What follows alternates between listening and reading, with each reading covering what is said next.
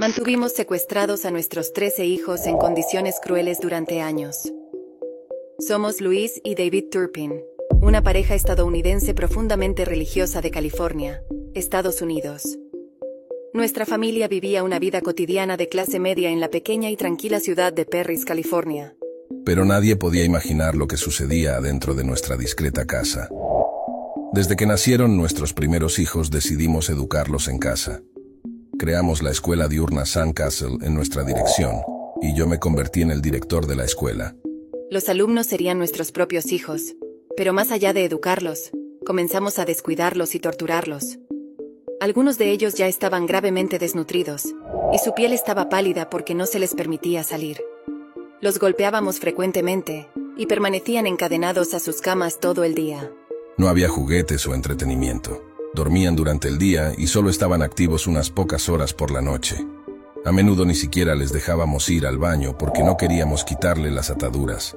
Solo les permitíamos ducharse una vez al mes, e incluso les prohibimos visitar al médico.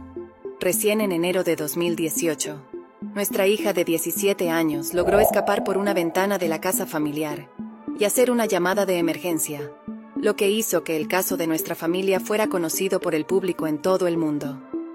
Cuando la policía llegó a nuestra casa se encontraron con los otros 12 hijos que estaban allí encerrados. Sus edades iban desde los 29 a los 2 años. Los más pequeños estaban encadenados a sus camas con candados. Al principio, la policía pensó que todos eran menores de edad, pero resultó que siete de ellos ya eran adultos. Nuestra hija mayor pesaba solo 37 kilogramos cuando fue rescatada. La casa estaba completamente sucia, apestaba a excrementos humanos. Pensarás que luego de ser liberados de la casa del terror, nuestros 13 hijos tendrían una mejor vida, ¿no?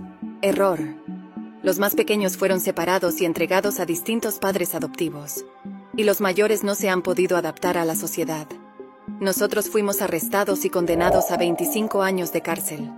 Consideramos que las autoridades cometieron un error al separar a nuestra familia.